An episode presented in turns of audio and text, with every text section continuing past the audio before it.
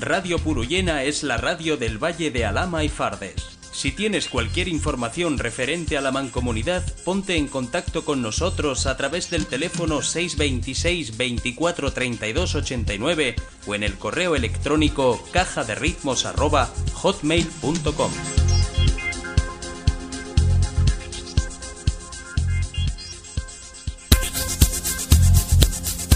Bueno, pues aquí estamos un viernes más en el programa Fondo, en un programa Fondo que es para mí hoy muy especial. Es un programa en el que yo quería hoy tener unos invitados, unos, eh, unas invitadas eh, muy especiales, entre otras cosas porque hablamos de una señora que es un ejemplo en la vida diaria de Purullena, que lleva siéndolo durante muchísimos años, que ha estado dedicado a la enseñanza a, enseñarnos a...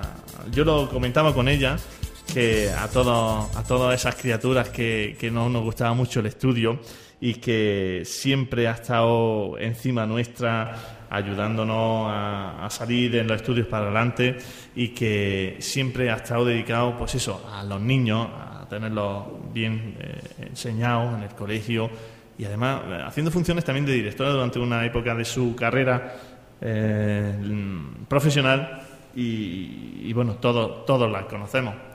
Mm, doña Dora, buenas noches. Buenas noches.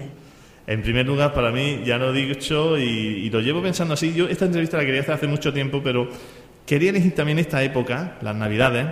¿Por qué? Porque luego también más tarde, después de hablar de su carrera profesional y de su vida, eh, quería también hablar un poco de las Navidades de antaño, de cómo eran, y, para mí es un honor tenerla esta noche aquí en la radio, en la radio del pueblo.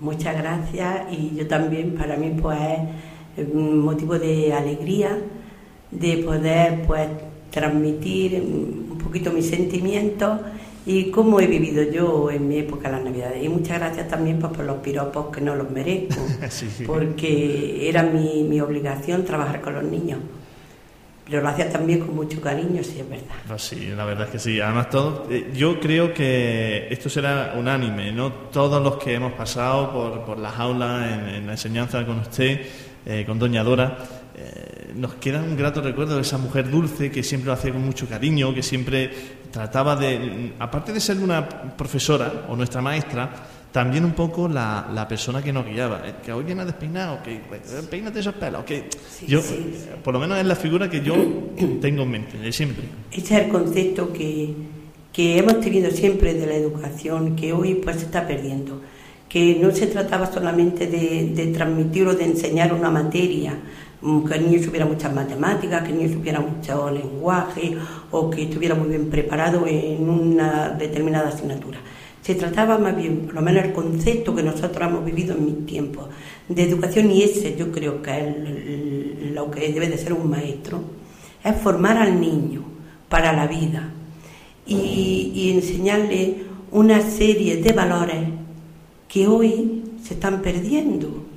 Pues esos valores, el respeto, la constancia, el trabajo, el compartir pues ha sido pues, la tarea nuestra y, con toda la ilusión hemos hecho de, hacer lo mejor posible. Porque como usted dice, la enseñanza ha cambiado. Bueno, la vida en, general ha cambiado.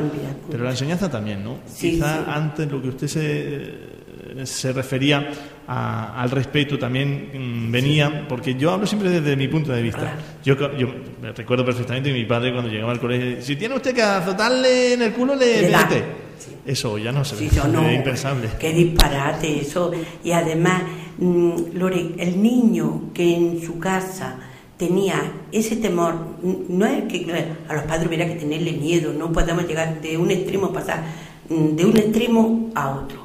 Pero sí ese respeto que como mi padre se entere. Eso era un freno muy grande para, para un niño. Entonces, pues no había que decirle al niño que en su casa vivía, que tenía un respeto, no había que decirle con que le dijera como pero tu padre, lo voy a llamar. ya no tenías que decírselo dos veces, sí, es verdad. Adoración Torcuata Ana Praena López. Y luego me decían Chuchi, que era nombre de perro, ¿no? como Gila. Yo no lo sabía, no lo sabía. Sí, sí, pues lo tengo en el juzgado y en la iglesia. sea que tengo que ponerlo siempre. Un amigo mío diría Adoración, Torcuata, Ana, Praína López, el último que cierre la puerta. y se vaya, así sería. Muy bien. Eh, hija de Lucas y de Micaela. Sí. Eh, hermana de Carmela, Sí. de Antonia y de la tristemente fallecida Encarni. Que falleció con 10 añitos, ¿no? Sí, sí, sí, de problemas de corazón. Ajá. De toda la vida de Purullena. De Purullena, nacida, criada entre mis cerros y entre mi gente. Y que no me saquen de aquí. Yo les decía a los niños, cuando yo estaba en la escuela, algunos críos les decía yo siempre, mirad, si me muero fuera de Purullena, ponéis aunque sea una peseta, cada uno, pero que me traigan, que, que yo, que yo esté aquí y vea mis cerros. Sí, es verdad. Nace en Purullena el 30 de diciembre Del 37. del 37 y 1937. Sí, y realiza eh, los estudios de enseñanza primaria en Purullena. El 15 de marzo del 53 empieza el bachillerato en el Colegio de la Presentación de Baza, el cual dependía del Instituto Nacional de Enseñanza Media de Lorca, Sí, de Murcia, sí. en el que se examina de ingreso Primero. eh, y primero, el 2 de junio de 1953 en el curso 53-54. Hace segundo curso en Lorca, en la enseñanza libre. En el curso 54-55 se traslada interna al Colegio de la Presentación de Guadí, que dependía del Instituto Ángel Ganivé de, De Granada. Granada. donde termina bachillerato y hace primero y segundo de magisterio. Se examina por libre en la Escuela Normal de Granada. Por esta razón, traslada la matrícula a la Normal de Almería, Almería. donde realiza tercero y reválida, y terminando magisterio en el año 1960. Sí, y en el 63 aprobé las oposiciones. Hubo un periodo que no hubo y luego para aprobar las oposiciones en 1963. Lo que había que hacer antes para sacarse una carrera, ¿eh? Pues sí, y ahora también.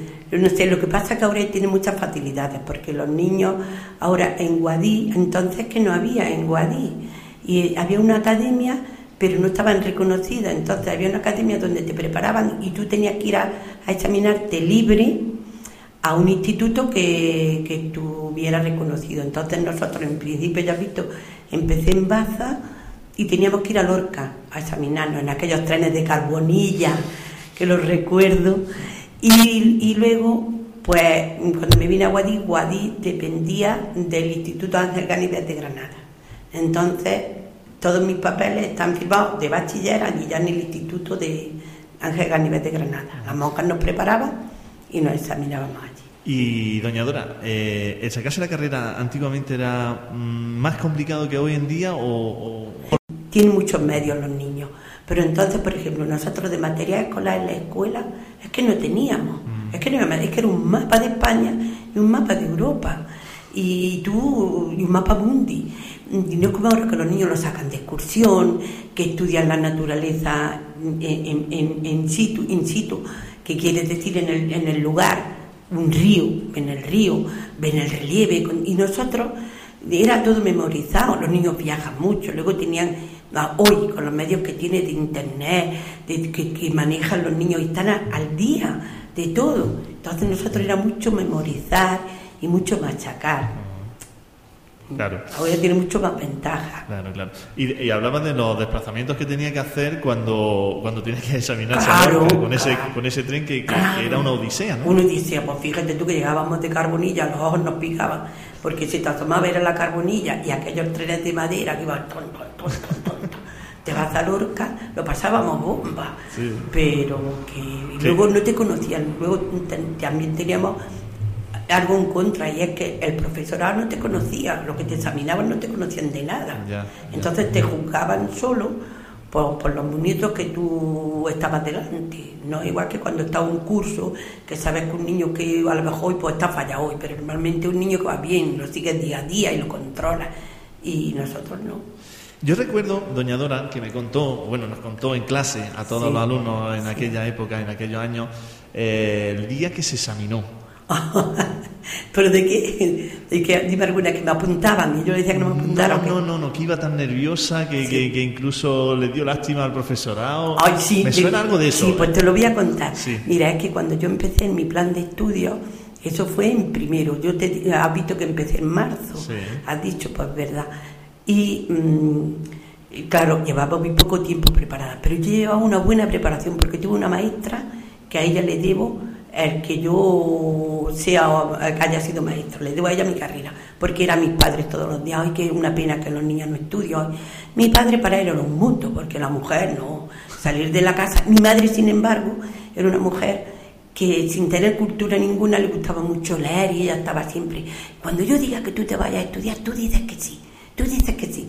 Pero, mm, en fin, que nos costó mucho trabajo. Pero mm, yo me fui, entonces te iba a decir que yo tenía en aquel plan de estudio lo que era mm, geografía, eh, lo que era historia, lo que dábamos en, gramática, en matemáticas. Tuve una maestra que iba preparadísima, que es que es verdad, yo me examiné de ingreso y primero sin tener problema ninguno. Pero amigo, tenía latín y francés, que yo eso en mi vida. Yo cuando he conjugado latín, el quique y preparármelo en dos meses, y entonces me ponen a examinar, yo iba muy nerviosa, me, ponen a examinarme, el profesor en una tribuna y yo abajo, y las monjas me ponen para que me apuntara a una que sabía mucho latín. Y me decían, tú, porque llevaba, llevaba mucho tiempo ya, y empieza a prepararme. Y yo tan nerviosa estaba que me vuelvo y le digo, mira, no me apuntes, que no te oigo, no me apuntes más que no te oigo. El profesor hizo tanta gracia y me aprobó la asignatura cuando me dieron, fuimos a recoger las notas y le dijeron a las monjas que también dieron su razón, que me habían aprobado porque ese plan de estudio ya caducaba, era el último año. Ah. Y ya otro año empezaba otro nuevo plan de estudio. Entonces ya no se tenía latín hasta tercero, me parece que era, ni, primer ni segundo. Entonces ya no teníamos latín hasta tercero o cuarto. Pero a mí me costó un mundo. Yo lloraba, me acuerdo que yo cantaba, latín, latón, palabra que me aterra, ¿Quién será aquel que lo inventó? Si sigo en él, seguro que me entierran. Le temo marcas sarampión. Hay que estudiar, nos dice Trini Gómez. Hay que estudiar, hay que estudiar. Y yo le digo, le digo y le repito, no puedo más, no puedo más. A mí fue, todo eso fue la asignatura que me llevó a amargar. Sí, no, el latín. El latín. O sea que tampoco es no que te echaran una mano, no que le echaran una mano, o sea que el plan de estudio cambió y... claro, entonces el profesor decía que le parecía ya y le daba pena de que estuviera también listo, lo primero que hizo muchas gracias, ah. porque esa espontaneidad decía que, luego me lo contaron a mí las monjas, delante de mí no me lo digo, pero cuando hablaron con las monjas pues le dijeron que esa espontaneidad que no la había tenido ningún niño, y yo es que no me enteraba. qué bien, qué bien. Bueno, seguimos con la biografía. Venga. En la Escuela de Mandos de la sección femenina de Almería hace el servicio social obligatorio, imprescindible para opositar. ¿Esto qué? mira, mm, lo que entonces teníamos sección femenina era un, era un brazo, podríamos decir, una rama. La rama femenina de falange. Ajá. ¿Sabes? Entonces te lo exigían, mm, mm, te lo exigían para hacer cualquier carrera, tenías que tener eso. Sin eso no podías. Entonces teníamos que hacerla en la escuela de mandos, yo la hice en la escuela de mandos de Almería, interna, un mes. Y te voy a decir que por lado, pues tenía cosas muy positivas, porque nos, nos enseñaban cosas que nosotros le íbamos a tener, iban a ser prácticas para el día que nosotros ejerciéramos, porque normalmente donde nosotros nos íbamos a mover eran en, en escuelas rurales. Entonces nos enseñaban a atar un cordón umbilical, pues a, poner una inyección, a esas cosas que son muy prácticas. Nos exigían, hacíamos una canastilla siempre que se daba, una canastilla a tico, una canastilla de, un bebé para un bebé prematuro. Íbamos siempre a los barrios más pobres, trabajábamos en el barrio de La Chanca, en Almería.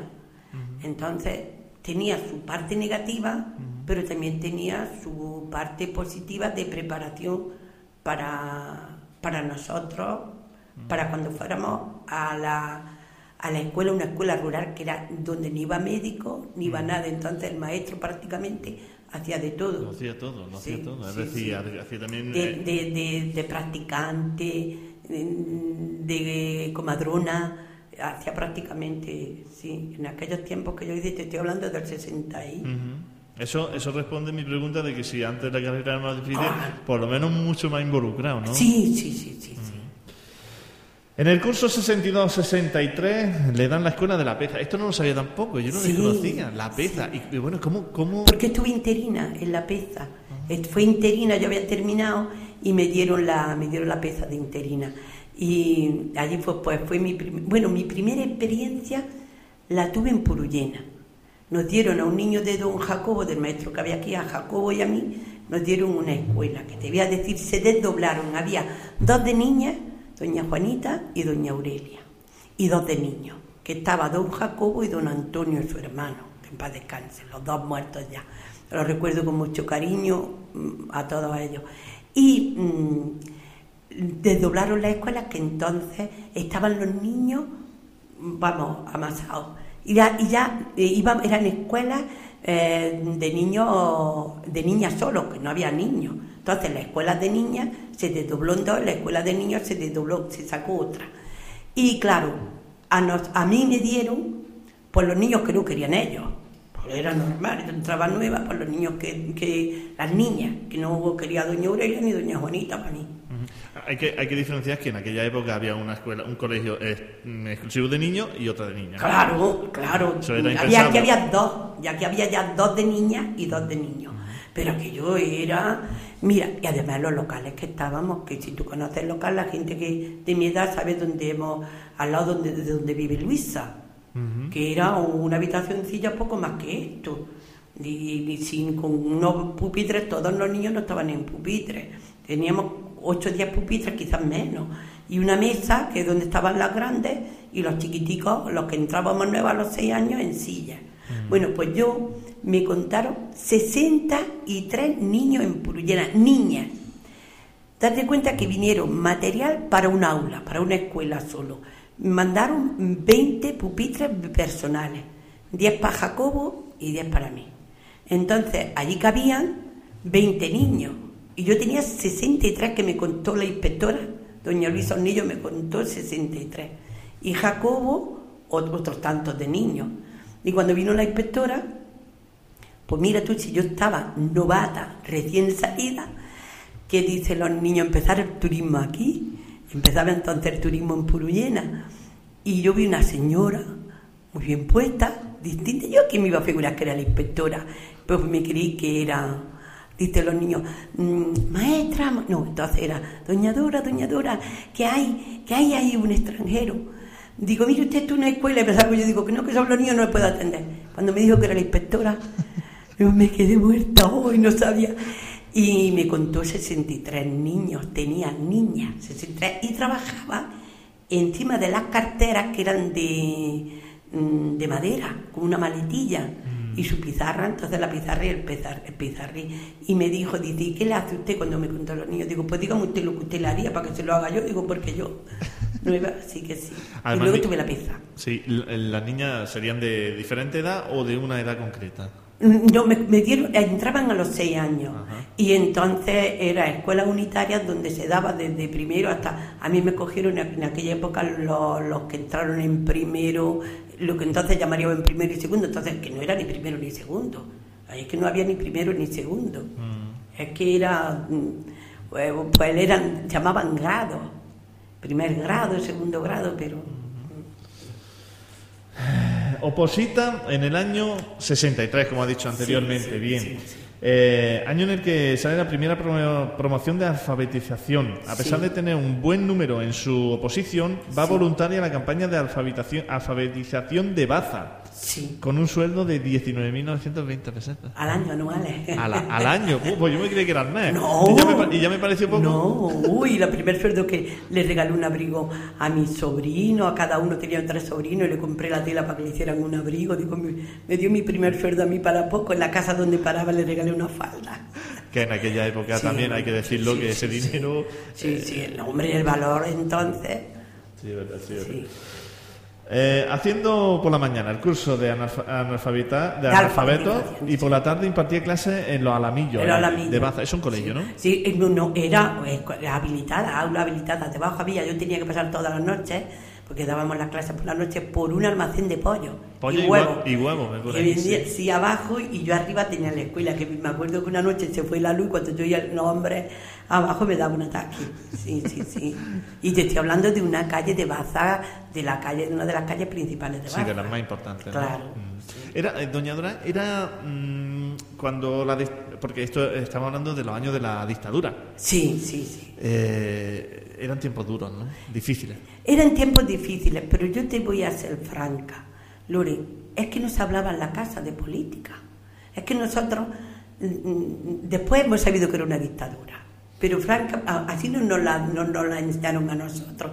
Entonces, hemos vivido, a lo mejor, mi padre, mi hermana que era mayor que yo, pues sí, pero yo ya nací en el 37, recién terminó la guerra, y en mi casa que no se hablaba nunca de, de, de eso, de política. Yo no sé en las demás casas, pero es que no hablábamos de política, que eran tiempos duros.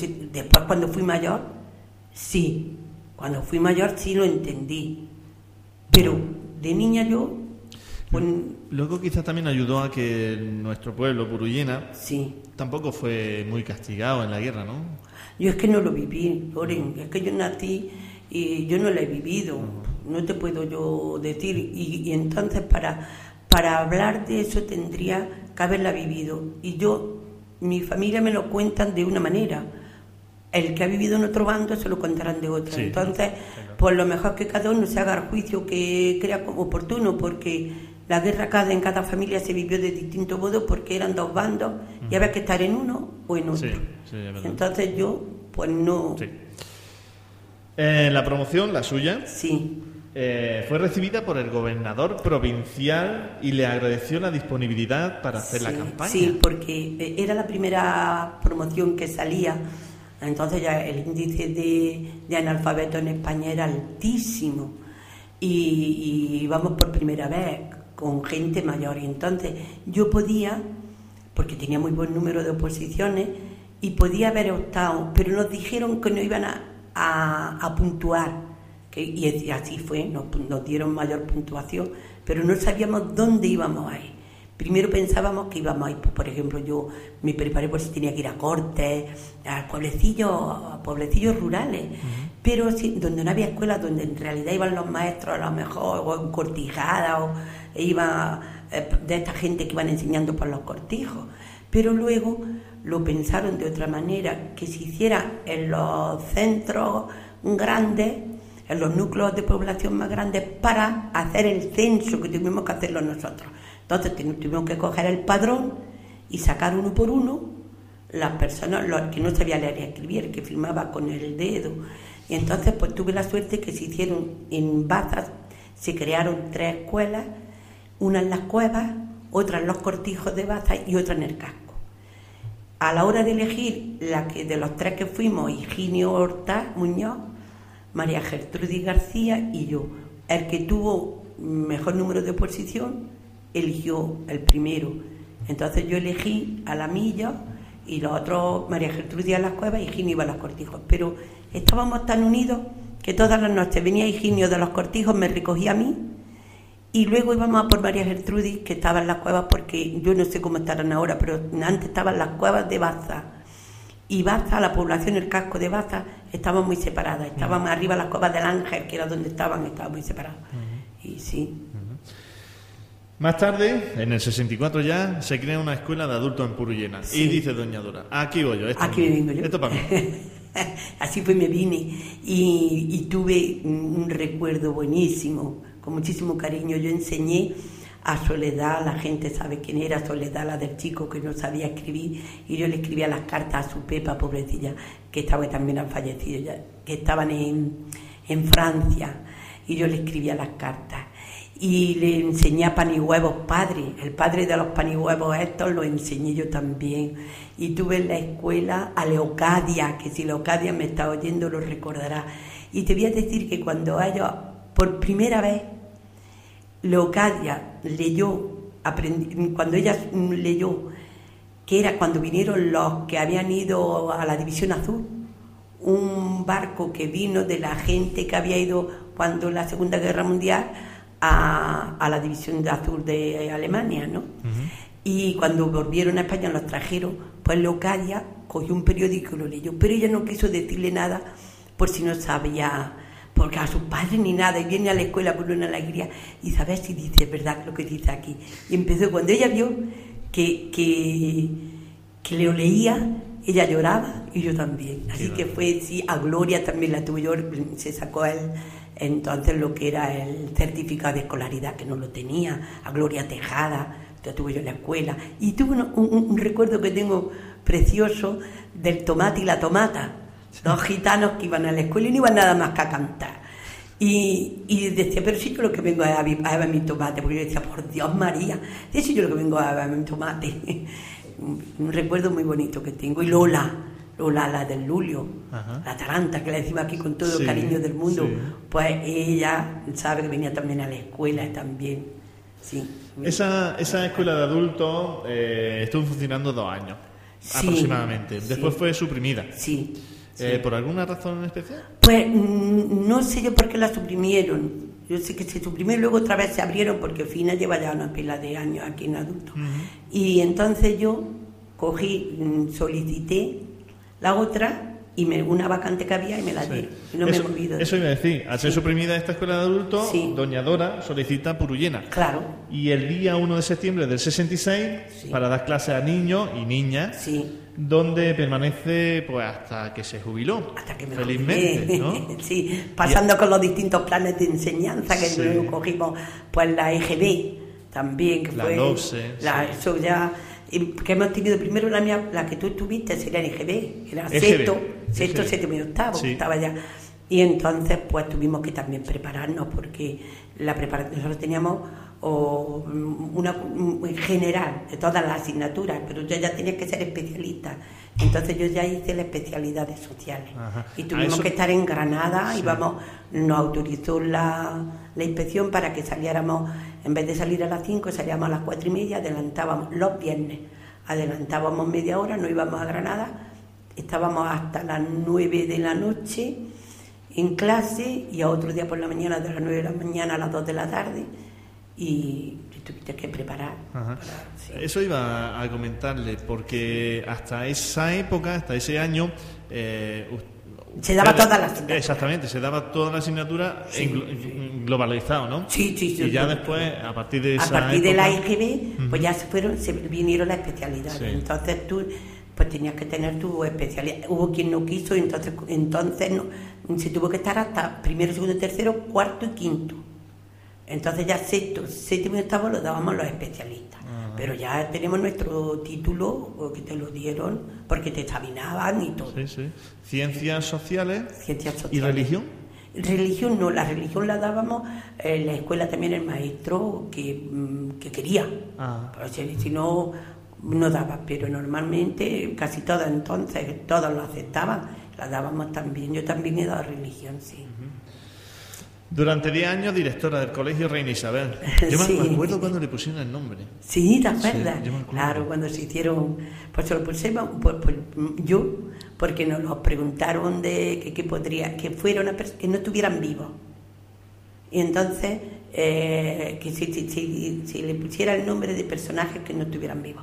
Entonces yo, por aquello que de la leyenda de Purullena, del nombre de Purullena, Sí. eh, que no es así, pero bueno, la tradición siempre nos ha dicho que pasó la reina Isabel por aquí, cuando la reconquista pasaba de la reconquista de Baza y Guadix para Granada, y en, por la carretera vieja, que entonces la carretera vieja, los que son de Purullena saben que no eran las angosturas, que eso se- parece ser que esa carretera, por lo que a mí me la había, por lo que yo tengo entendido, se hizo en la dictadura de Primo Rivera.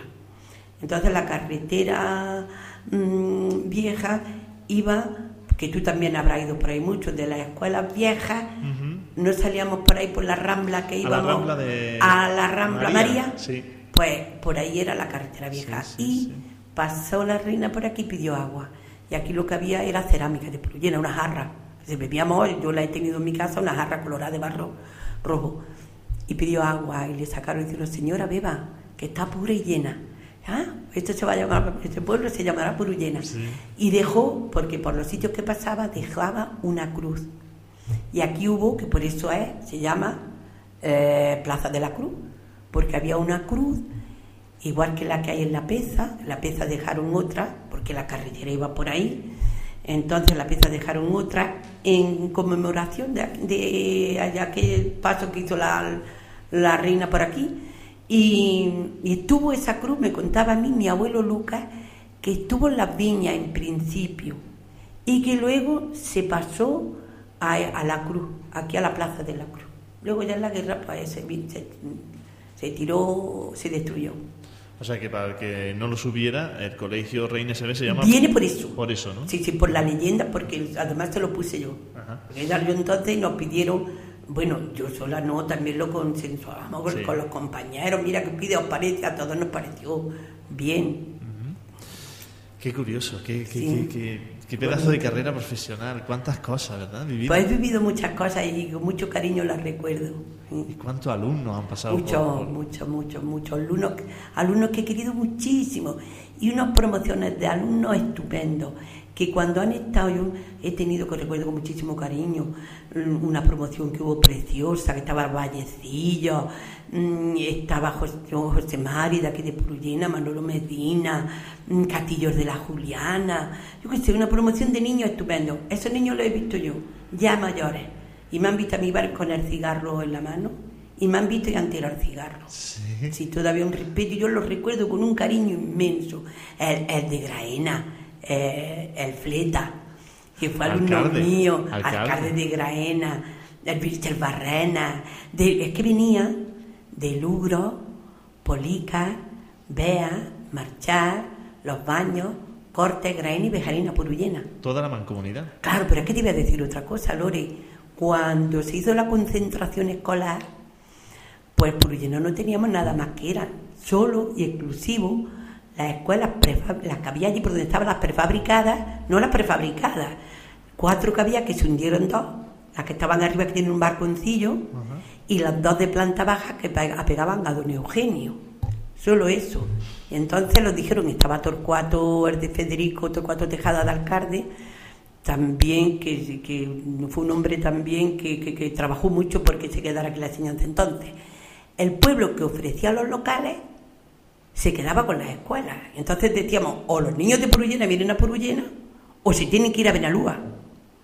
Para nosotras, aquello que se fuera a Benalúa, a mí un amor propio que, que me comía. Y cogía a Torcuato, digo, Torcuato, esto, esto nosotros tenemos que sacarlo adelante. ¿Qué hicimos? Pues sí, tenemos locales, pero ¿dónde los metimos? En la donde están, es que no sé, lo de Carlos, que tenían ahí la carretera, la gente se acordará, eh, por te- ¿dónde te voy a decir? ¿Dónde vive la Cueva Museo? Frente a la Cueva Museo, antes de llegar a la, a la escuela, a la Cueva Museo, hubo ahí una heladería. Sí, en ¿Sí? La Paloma. En La Paloma. Sí, en La Pues Paloma. toda esa parte por ahí eran escuelas. ¿Por donde está la, más que La Paloma? Donde el Chapista. Sí. El poquito- Chapista, poquito todo más- eso, era un poquito local más, que tenía sí. Carlos. Nos alquiló unos locales que eran naves con uralitas. Qué barbaridad. Cuatro nos alquiló. En, en Antonio de Paca, con todo el cariño del mundo Negrín, que aquí lo conocemos por Negrín Sí. y que lo queremos muchísimo, yo lo quiero muchísimo. Pues tuvimos también en los bajos de Negrín, en los bajos de Segura, de Isabel Segura. De eso sí me acuerdo ¿Tú yo. te acuerdas? Sí. Pues tuvimos que meterlo. de la almazara. Claro, luego ya nos hicieron. El caso era coger los niños, pero es que los primeros días, Lore, le dimos clase en la calle sentados allí, en, la, en el patio de la escuela, sentados los niños, para que se quedaran y no se fueran. Y, y nos movimos poco, Torcuato y yo a Granada, porque no nos pagaban el transporte de Bejarín, para que los niños querían que fueran de Bejarín a, a y nosotros Bejarín era de Purullena, que ellos no lo podíamos consentir. Y, y el ayuntamiento de Purullena le pagaba el transporte a los niños de Bejarín, Qué barbaridad. para que se quedaran aquí. Doña Dora, vamos a hacer un Dime. pequeño alto. Sí. Nada, de unos minutillos. Y enseguida vamos a seguir comentando de su vida y vamos también a darle voz y voto aquí a, a María Luisa Hernández, que también nos acompaña para hablar un poquito de la, de la historia de Purullena también y, y de esas navidades que pasábamos tan familiares Sí. eh, en, en vuestra juventud. Si Sí. os parece, lo hacemos un altillo y enseguida seguimos. En este tiempo de paz, amor y felicidad, nuestros mejores deseos para todos. Radio Purullena, 107.5 FM, teléfono 958-690-471, facebook.com barra Radio Purullena.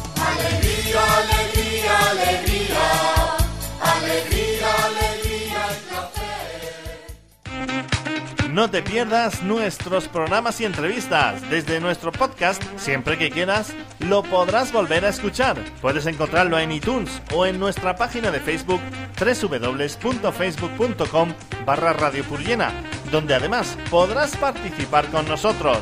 Recuerda, el podcast en iTunes o nuestra página de Facebook en Radio Purullena. Queremos contar contigo.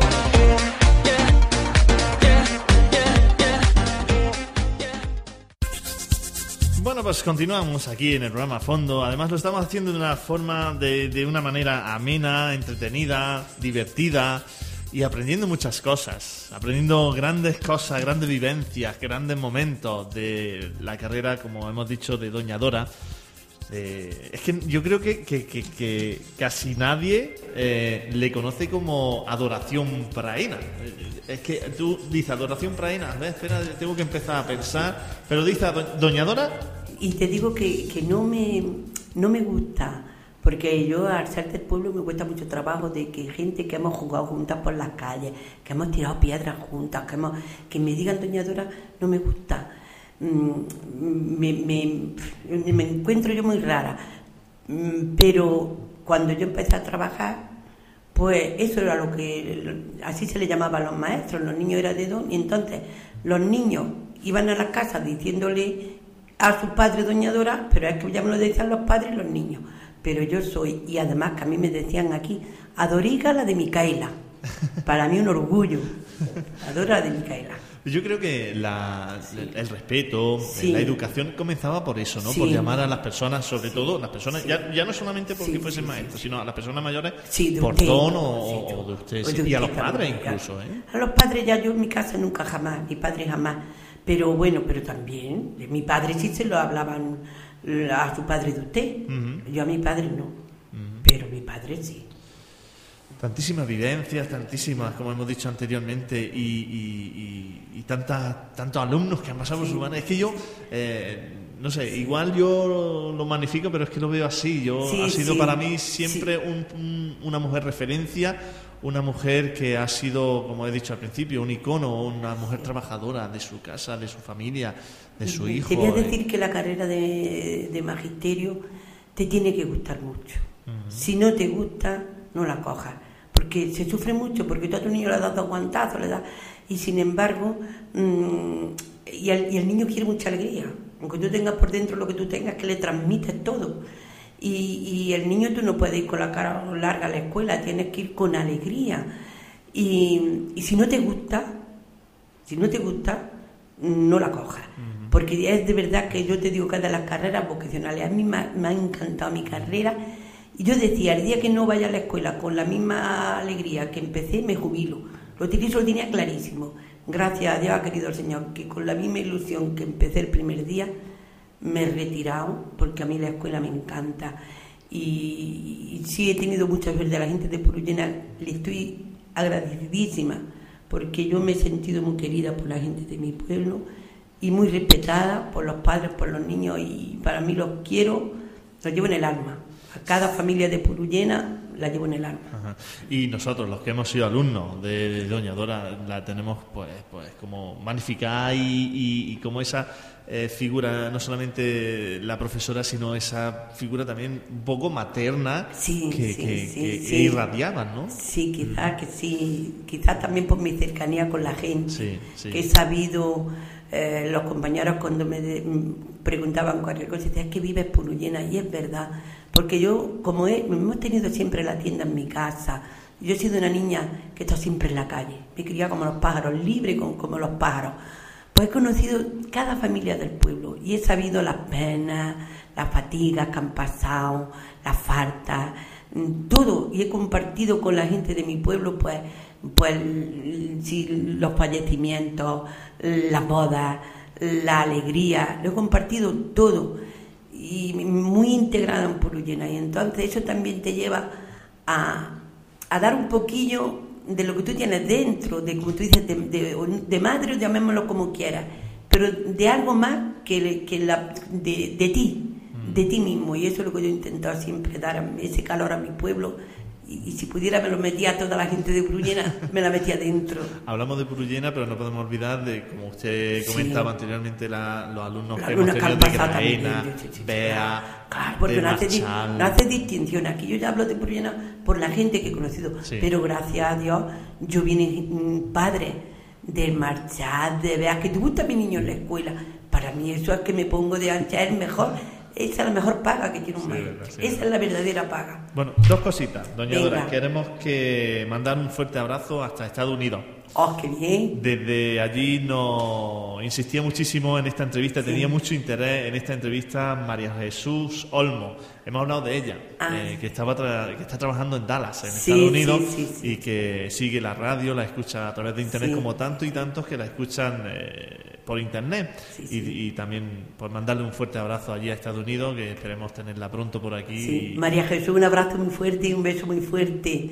Que fue muy buena alumna, eh, muy buena niña y un sol de niña. Sí. Así que María Jesús, suerte y un abrazo muy fuerte. Feliz Navidad. y que aquí te esperamos, lógicamente. pueblo, hombre, ¿eh? siempre con los brazos abiertos. Exacto. Eh, también quiero agradecer en este momento de la entrevista a Manolo, a su hijo, Ah, a sí. Manolo y Sí. a Isma, a su Sí. hija, que nos han facilitado todos estos datos. que Así hemos digo tenido. yo, ¿cuánto sabe este? Han sido un poco cómplices, me han hecho el trabajo muy fácil y me lo han hecho muy agradable y, y muy interesante porque estos datos que hemos repasado de Sí, su sí, carrera sí. profesional, pues nos han guiado por esa extensa vida que, Sí. que lleva andar, ¿no? Pues muchas gracias también a, a Manolo y a, y a Isma. Vamos a dejar un poquito el tema profesional. Vamos a hablar de, de la época en la que nos encontramos, de la Navidad, Sí. que es muy bonita, que Preciosa. eh, no sé, eh, la vivimos intensamente los que ya tenemos una edad, como yo, por ejemplo, eh, o como los que Sí, nos encontramos sí. aquí, pues hemos vivido muchísimas Navidades y, y- y muchas veces echamos la vista atrás y sobre todo las personas que ya tienen muchísima experiencia, como, como Sí. usted, como María Luisa, que a la que vamos a saludar, María Luisa, muy buenas noches. Hola, buenas noches. Gracias también por haberte, haberse acercado aquí a la radio y compartir con nosotros este, este tiempo. Ya doña Dora me ha pedido que, que venga con ella y digo, pues yo pues encantada. Pues nosotros encantados de tenerte aquí también, María Luisa. Vamos a hablar de eso, de la Navidad, de, de, de cómo eran las Navidades de antaño, en los años 60, en los años 70. Sí, sí. Eran muy diferentes, ¿verdad? Era muy distinta, Sí. mucho. No teníamos nada, no teníamos nada, Lore. Nada, aquí vamos con las sandalias de goma, querido, con las sandalias de goma. ¿eh? Y entonces no había las telas que te compraban un vestido y era de percal, Luisa lo sabe, o, o- o de, de crepón. De crepón. Y te lo ponía en pleno invierno. Y un abriguillo hecho que yo, el primer, yo no he tenido nunca un abrigo. El abrigo que tenía, lo llamábamos abrigo largo, hoy se dice abri- el abrigo que tenía era los que heredaba de mi hermana, siempre. Pero qué felices éramos sin tener nada. Pues yo todavía, gracias a Dios, vivo las navidades con la misma intensidad que de niña. No lo he perdido eso. Se lo, se lo agradezco al Señor que me haya dejado que siga disfrutando la Navidad con la misma intensidad que la disfrutaba de niña. Y se la he intentado transmitir a mi hijo. Sí. Mis hijos lo saben, que lo que digo es verdad. Para mí los reyes es la fiesta más bonita del año. Eh, Luisa, esas Navidades familiares, ¿cómo eran en su casa? Uy, en mi casa, pues yo me acuerdo que nos juntábamos eh, alrededor de la mesa camilla que estábamos y nos juntábamos toda la familia, éramos seis hermanos y mis padres y lo pasábamos estupendamente, cantando, luego nos íbamos a la misa del gallo, todos enteros, todos volvíamos de la misa del gallo, nos hinchábamos de, de, mm, de polvorones, de, de mantecado. Bueno, entonces a lo mejor no había tantos mantecados como hay hoy, pero había aquellos bollos que hacían en el horno, macarros, que me acuerdo se llamaban los macarros, la- las culebrinas aquellas que hacíamos en el horno, y aquello era Nochebuena. nochebuenos, y era, era muy, muy entrañable, la verdad. Y Luisa, eh, las cenas familiares de, de Nochebuena, de, de Nochevieja, han cambiado mucho con los años, ¿verdad? Porque ahora parece que estamos, eh, nos han impuesto la cigala, el pavo sí. americano, tal. Antes eran diferentes, ¿no? Antes mi madre ma- ma- mataba un gallo del corral y eso era lo que había en Nochebuena. Y venga gallo. Y, Y digo. arroz con leche de la cabra y, y bueno, y chorizo y morcilla y todo eso, bueno, digo, Sí, ¿verdad? Ahora ha cambiado mucho la cosa. sí, sí. Son sí, dif- es diferente. Do- Doña Dora decía que ella lo sigue manteniendo, pero eh, eh, eh, será- eh, casos excepcionales. Hoy en día los Eh, se mantiene porque nosotros recordamos aquella vivencias de las navidades antiguas, pero mm, se mantiene pues eso en, nuestro interior, pero no, no se vive como antes. Mm, no se vive sí, como verdad, antes. sí, verdad. Es distinto. Esa pandereta que nos faltaba Oh. nunca, ¿eh? Esos, Esos años. gitanos, esos gitanos que iban por la calle con el Nochebueno, Con el con la mesa, el niño Jesús encima, Pero- pero y todos los niños cantando y bailando, y toda la gente iban de casa en casa pidiendo el aguinaldo. El aguinaldo. Es- es que el aguinaldo, tenía- se dice el aguinaldo, pero aquí le decimos el aguilando. El aguilando. Nosotros pedían, pedían el aguilando, iban de casa en casa.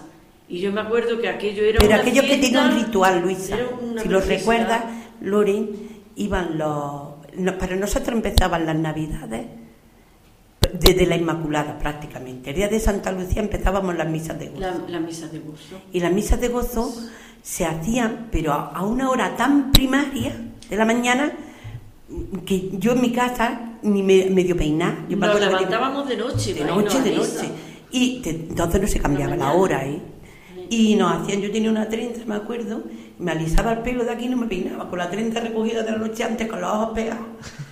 Y tocaban, y yo te recuerdo con un cariño, la misa de gozo la tocaba. Aquí tocaba el pan y huevo, Tocaba pan y huevo, pan y huevo, tocaba el Jesús mm, y, y Eulogio, que en paz descanse, el violín. Sastre tocaba Eh, José. Jesús el Sastre tocaba, mi cuñado Pepe, Cándido, el gitano, eran hombres, hombres, El Cándido Gitano. Sí, sí. Todos esos tocaban en las misas de Aguilando. Y, y Lori, no teníamos, fíjate tú, que nos hacían nuestros padres, Luisa lo sabe, una pandereta era una tabla. Mi padre me la hacía con una tabla. Entonces ya había gaseosa. Y los niños estaban machacando una pila de La tiempo antes. La- los tapones de la tapones, gaseosa, las chapas de la gaseosa se clavaban La con una puntilla y, plano y aquellas eran las y panderetas que aquella teníamos. la pandereta. Sí, lo que Pero no hacía, las lo que compraba. hacía de, de, de, de platillos, ¿no? Claro, Sí, dos platillos juntos, Sí. sueltos. Dos platillos los mm, ponían con una puntilla en una tabla así, con dos dedos de ancha, y eso era las panderetas. sí. Y, y entonces, y entonces te digo, te empezábamos ahí ya las navidades, en las misas de gozo. Te voy a contar si era gracioso, que me acuerdo que María, bueno, aquí había una mujer que llamaba, que Luisa lo sabe, María Tres Perrillas, Sí. que, que viene al cura y le dice, don Celestino, le toca. Dice, viento con graena. Y me, me levanta don Celestino corriendo, empieza a tocar la campana, la gente acude en la misa y eran las 4 de la mañana. María se levantó que había una noche de estrellas. Como nos acostábamos tan temprano que no había tele ni nada. Había una noche de estrellas, pues de tanto con graina la campana. Se levantó Y corriendo. Al pueblo entero, a, a las misas de gozo. Entonces empezaban ahí. Y ya empezábamos a hacer que también era una fiesta en el horno, porque todo lo que, como ha dicho Luisa, todo era casero. Entonces los mantecados, cuando tú matabas tu marrano, tu manteca para hacer tus mantecados. Los roscos de vino, los roscos de manteca, manteca, no estamos y galletas que hacían. Me acuerdo de mi madre, los- con un vaso contábamos los mantecados. Y qué bueno, aunque duros como balas, que salían algunas veces, pero qué bueno estaban. En el horno de la Luisa Lavandera, Eso. esa que no hemos estado a veces allí. En el horno de la plaza. hasta las tantas de, Oh, de madrugada. y para nosotros los niños quedándonos hasta las 3 o las 4 de la mañana, y cuando veíamos las canastas de los roscos y le dejaban la comisión que le daban al horno, cobraban la, la cochura que se llamaba, le decían cochura, y pagaban una pequeña cantidad. Pero luego le dejaban, si habían hecho roscos de vino, pues a lo mejor le dejaba una docena de roscos de vino. una- y yo a mi madre, no le dejes tanto, no le dejes tanto. que nos vamos a quedar sin ella. sí, es verdad, sí. Y, y lo que lo que comentaban de, del, aguinal, del aguinaldo, ¿no? ¿Cómo se, Es cómo agui- se nosotros decimos aguilando, la gente entiende aquí por el aguilando. Sí, del aguilando. Te vamos a cantar una cosilla a lo que se pedía, que lo pedían todos los jóvenes, Ajá. no como ahora, como no había donde no había ni discoteca. Se Sí. hacía el baile, Lore, era un baile en la casa, que tenían que ir a recoger a la la casa, muchacha y llevarla que me la llevo yo que te la traigo yo. Y Pues tenía que pedir permiso al padre. Al Si el padre le daba permiso, iba al baile, si no. Y no había nada. No. Pues entonces los muchachos, yo me acuerdo cuando me rondaba a mí Manolo, que en paz descanse, mi marido, pues estaba Antonio Morilla, que también ya estaba muerto, que en paz descanse, em, el de Juan Ramón, Joaquín el, el Caminero, que todos, todos ya están muertos. Pero bueno, y, y para que mi Manolo fuera a mi casa, fueron a pedirle, le cantaban a mi padre, Luisa, Abre Luquilla la puerta que te traigo el aguilando. una batata cocida, sopla que viene quemando. Y mi padre, yo colora con pimiento, Manolo, y le ponía, ¿qué es lo que había? Un rosco pelado y una botella de anís. De aquel, pero aquel anís que te, que te, que te raía, que, que te, el peleón de ese que, que te quemaba. Qué- qué Qué felices éramos, qué felices. De verdad que sí. Qué tiempo, Y- y ¿verdad? estábamos diciendo, Luisa, que tú lo recordarás, que había un ritual, eso que decía Luisa de los gitanos. A- en- los gitanos iban a la parroquia, al gitano más viejo del pueblo. Le pedían el, eh, El, el niño, Jesús, le pedían al, al Al cura el niño Jesús del portalico de Belén. y ya lo tenían todas las Todo lo, Pascuas. lo tenían toda la Pascua. Ajá. Entonces lo, lo salían desde una casa, yo, casa de Manoli, el gitano, me lo he pasado, bomba, bomba.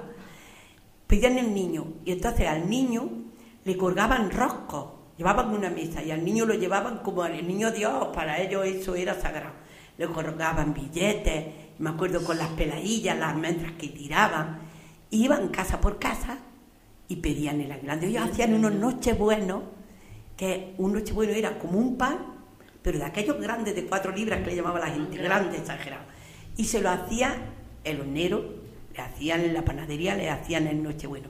Y le ponían niños. El niño Jesús hecho sí, de, de masa Con su pitillo y todo, y le ponían el pitillo y todo, ¿te acuerdas? Sí. Luisa, vamos a cantarle acuerdo. los payos tenían Marcino, como cantábamos. Eso lo hemos cantado con los gitanos. Los, Con- los razón. tienen Marcino. Pero era, los con razón su dice. ¿no? Los, Pues- pa, los payos tienen marcino, los payos tienen marcino, que ha nacido el niño Dios y no habéis querido vestirlo. Con razón su dicen payo, los payos tenéis marcino, que ha nacido el niño Dios, y no habéis querido vestirlo. Como vienen los aires de enero, como el forastero le da por venir, ya le traen a recién nacido mantilla, rebozo, capa y calcetín. Eso cantaban eso. Esta casa la- huela a gloria, casa huela a gloria, algún payo viva aquí. El mar es una custodia, el mar es un serafín. Como vienen los aires de enero. Madre mía. Qué bonito, Qué qué bonito. Era es que es diferente. Es lo que decíamos anteriormente. Hoy en día la juventud pues, va buscando la diversión, el- el- la discoteca, el pan. Antes la fiesta estaba concentrada en las En la casas calle, de la gente. sí, es sí, decir, sí, en la casa. Sí, en la casa y, Sí y en la calle, En la calle, en la y era calle. todo el mundo se divertía Luisa, muy ¿recordás? sanamente, muy llanamente, con todo el mundo te llevabas bien, Mm. Con todo el mundo te hablaba, los daba igual que fueran gitanos, que fueran payos, que fueran... Luisa, es que había unos gitanos muy buenos en Purullena entonces. Sí, aquí que tenemos. Siempre, toda la y ahora vida. ¿eh? también. Y ahora también tenemos una hay, gente sí. muy buena. sí. Había una gente muy buena porque la madre de... Esta, ¿cómo era? De la... De esta que vive en las casillas. De la Vita, la, Vi- Toña, la, Toña. Vita, la Toña, la Toña, yo me Oh, acuerdo. la que noche buena de la, de la Agustina. Y si eran los jalateros. Sí, eh, los jalateros y la, y la mujer que se murió en unas Pascuas o unos días antes de la. Pascua, aquella Navidad no hubo Nada. no hubo nada. Los gitanos, Luisa, aquella Navidad ¿tú callaron. recuerdas a la Agustina que en paz descanse cantaba muy bien? Claro que me acuerdo, la, La- Agustina, que es la madre, la madre de la Luisa. de, de- De la Luisa de- de la abuela de. Carlota, para que tú la entiendas, la madre La abuela de la Luisa, Carlota. la mujer de Juan. Sí, Sí, sí, sí. pues bueno, aquello era. Y el, pa- y el, y el sordo gitano que Sí, tiene la el gracia, que hablaba así, gangoso, que me vaya con un payo, pero era graciosísimo. Y lo que, bueno, una mujer muy querida, Agustina, y unas navidades que Agustina, hacía mal. muy buena mujer. Siempre está muy buena gente, muy buena gente. Luisa, y tú recordarás que, mm, Lore, los días de Pascua Grande, todas aquí mm, mm, se desarrollaba la Navidad en la parroquia, alrededor de la parroquia. Pero luego también se jugaba mucho a la lotería, al bingo, en la puerta de Pilar la Cabrera y de Rafael de la Calista. Se ponían los hombres como un bingo igual. Y cantábamos, el cartones. 14, el 15, la niña bonita, el 14, la casa de los locos. Y jugábamos entonces de unos cartones grandes con piedras. Eso me acuerdo. Unas piedrecitas ¿Y el premio en qué consistía el en premio? dinero, yo no sé, daban lo que Era- fuera dinero. un pero entonces eran las perras gordas. las perras gordas que ponían, no sé lo que va a decir al cartón. Y, oh, pero se ponían todos los muchachos, toda la gente en el suelo jugando en la calle. Sí, era la diversión que Era había. la diversión. Es que no había otra. Sí, sí. Claro. A la No navaja. había otra cosa. Y en la puerta de Pilar la Cabrera, aquí por donde está ahora la caja rural, que había ahí en ese espacio que había, jugaban los, los mozuelos que les decíamos, los mozuelos, muchachos de 17 a 20 años, 20 y tantos, a la navaja. ¿Tú no te acuerdas de tirar la navaja, Luisa? Sí, En sí. las Pascuas. Sí, sí. Eran otros tiempos, eran otras circunstancias. eh, eran, éramos pobres, Pobre. pero, era- felices. Pero que se vivía mucho más feliz que ahora, yo creo. Ahora hay más problemas. mm, yo qué sé. mm, Yo creo que muchos muchos de, de- de vuestra edad Sí. o de, de sus Sí, edades sí. eh, pensarán crisis. ¿Qué sabrán esta Oh, gente de ahora qué pena. lo que es pasar penurias, no? Penuria. L- Lore, de remiendo, la sábana, que Luisa lo sabe, de un remiendo, con una se remendaba otra. Y, Sí, sí. y mm, enseñarnos a nosotros a remendar calcetines, taloneras, que yo te pones una talonera en un calcetín como tu tabaquillo desde que eras chica, a remendar calcetines. Y a lavar a la acequia. Y, Y luego venís para arriba con la, con la canasta a la cadera y la tabla. Sí, en el otro sí. lado. y con el hielo que caía. Anda que. Es que mm, como no había, no exigíamos a nuestros padres, nosotros no entendíamos ni de marca ni de nada. No exigíamos nada. Y con lo que tenía, era feliz. Porque no estaba veces- metida en el consumismo. Y ahora el niño, si el padre puede cinco, el niño le exige diez. diez, Sí. Y eso no puede ser, ¿eh? eso no puede ser, porque así vamos donde vamos, Sí. es imposible. Y no había más bolsa que era la del padre, la madre. Y ellos le daban a su hijo según se necesitaba. Y aquí, gracias a Dios, gracias a Dios, Purullena no ha habido nunca rico. Rico así como esas no. Ha habido a lo mejor gente que ha tenido cuatro faneguillas de tierra o cinco, que eso es miseria pura. Pero vivían con eso. Y luego pues se, se echaba su campaña, nosotros en mi casa pues le ayudábamos con la tienda, que entonces ya ves tú que se daba fiado, Loren, para en mi todo casa el año. no había nada más que lo que sacábamos del Del campo. campo. Nada más. Ya está. Ahí no entraba más nada de lo que sacábamos del campo. Y luego vosotras Ya que está. también, Luisa, también nos enseñasteis a hacer Luego ya tuvimos la máquina de Eso. aquella que hacíamos jerseys para la calle, de en punto. unos años, sí. Y hacíamos abrigos, jerseys. Tuvimos muchos años haciendo eso. Ah, para la eso, calle, eso trabajando. lo desconocía también. Sí, Sí. Fíjate. La manera de, de buscarse la sí. vida. Eso fue un, Sí, sí, un sí. tiempo que tuvimos bastantes años. Sí. Bastantes años. Pues Navidad, es tiempo de, de, mm, de pedir, de, de, de desear, ¿no? Sí, De, y de compartir. y de compartir. Más. Deberíamos de compartir durante todo el año. Sí, Eh, sí, Quizás sí. ahí eh, somos un poco odiosos, ¿no? De, de pensar que en la Navidad sí tenemos pensamientos para compartir, para buenos deseos. Deberíamos de ser así todo el año, ¿no? Sí, es verdad, sí. No los gallos nos cantaría. Y no lo. Los gallos nos cantaría. Pues mira, pues nos estamos metidas en esta vorágine de la vida y de esto, que, que en el ajetreo no nos damos cuenta que todo se termina. No nos damos cuenta de, de la gente que hay pasándolo mal. Mm, sí, y nosotros ahora, pues gracias a Dios, tenemos más de lo que Sí, de lo que podemos gastar. Sí, Porque cuántos quisieran tener. sí. Pues yo creo que después de una hora y cinco minutos, de. Ay, yo pues, me tiraría hablando. toda la noche. Sí, ¿verdad? pues, Estoy pero nos ha pasado muy pronto. Sí, es Yo estoy verdad. alucinando, yo estoy aprendiendo una cantidad de cosas y creo que este es el comienzo de la primera entrevista de muchas que vamos a tener porque tantas y tantas cosas que hay que contar de nuestro Lore, pueblo. Que no queremos que se nos pase, Luisa. ¿Cómo, dile cómo pasábamos la noche vieja? Que la noche vieja Ah, aquí sí, eran los es años. verdad, es Los años nos juntábamos En en, casas. casa. En una casa nos juntábamos pues todas las vecinas y todas las Y niñas. los del amigos y las mozuelas. Los amigos y, las chicas, la- yo iba con mi hermana y, y entonces Y yo- se, hacía- yo iba con las mías. se hacían buñuelos y en la lumbre, que entonces no había nada, la lumbre, eh, que muchas veces era de, de, de, de- ¿cómo se llamaba? Mm, Los del cáñamo, de poner la camisa. La ¿no se llamaba camisa del- del cáñamo. Del cáñamo. Y bueno, también había de olivo. de Había se leña también, bueno, uh. alrededor de la lumbre. Entonces Sí. los años eran los mozuelos y las mozuelas. Y es graciosísimo. Se ponían en un, en un, en un recipiente, en un cacharro, se metía, hasta hacían unos papelicos, por ejemplo, por Luisa y tú, Sí. hacían los papeles y poníais Adora, poníais una pila de nombres de las mozuelas de Purullina. Y en otro lado, los mozuelos. los mozuelos. Y en otro lado, les regala. Y el porqué. Entonces sacaba Luisa, sacaba, me decía la Sacaba madre, un sacaba Luisa. Pues adoración preina. Con. Sacaba otro papel. A lo mejor me, me Con casaba con Follares. Que vivía Hernández. Follares.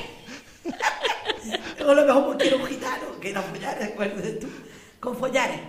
Y le regala la, la, la correndilla de la Carmen La Plina.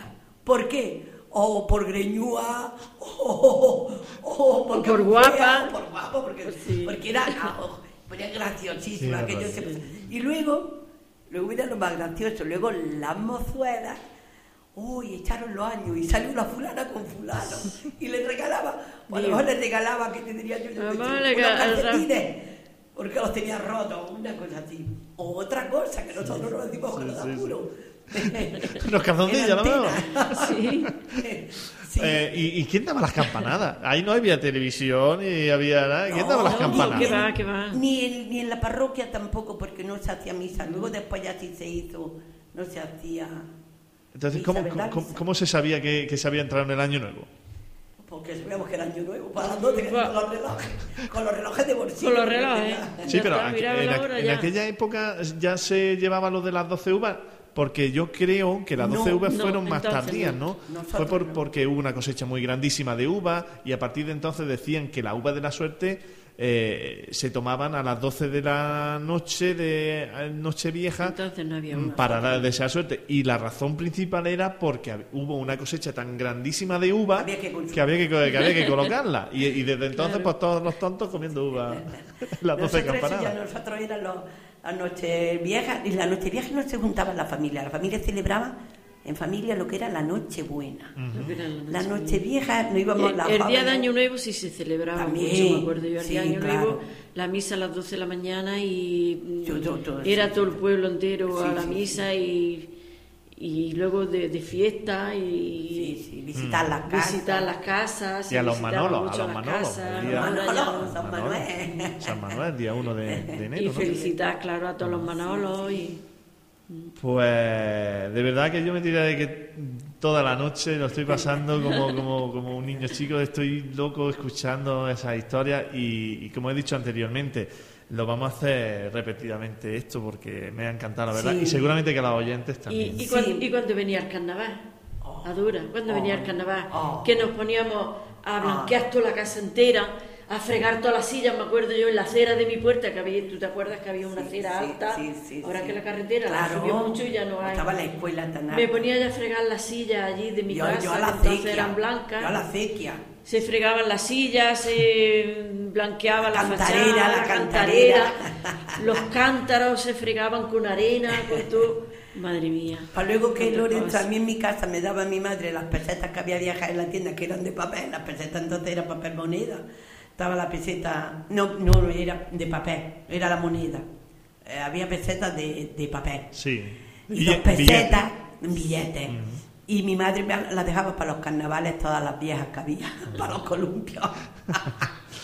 Pues con el deseo de que este año 2012 que se avecina tengáis lo mejor, no solamente ustedes, sino todos los oyentes de la radio, todo el mundo en general, eh, queremos desearles lo mejor en estas Navidades y agradecerle a Doña Dora eh, la deferencia que ha tenido y a Luisa de acompañarnos hoy en la radio aquí en directo y, hacer pasar este rato tan inolvidable, tanto a mí como a los oyentes, con eso me quiero Y quedar. nosotros también muy agradecidas porque te hayas Pues acordado sí. de nosotros. Y a toda la gente aprovechamos que la emisora, tu emisora, este micrófono. Es un orgullo de para- tener una emisora en Purullena, Sí. vamos. Y aprovechamos el micrófono para darle, para felicitar a todo el pueblo, todo sobre todo a la gente que tuvo que emigrar en los años difíciles. Un abrazo muy fuerte, que siempre os tenemos en nuestro corazón y rabugos hasta la muerte. Hasta la muerte, Raúl. Un abrazo muy fuerte, feliz todos. Navidad, feliz Año Feliz Nuevo. Navidad, feliz y que no os olvidéis nunca de Purullera los que estáis fuera y los que estamos dentro, que sepamos de verdad compartir y vivirla como verdaderos hermanos. Un abrazo muy fuerte para daros con muchísimo cariño. Que así sea. Luisa, gracias por venir. De Doña Dora, feliz Navidad y feliz Año Nuevo. Igualmente.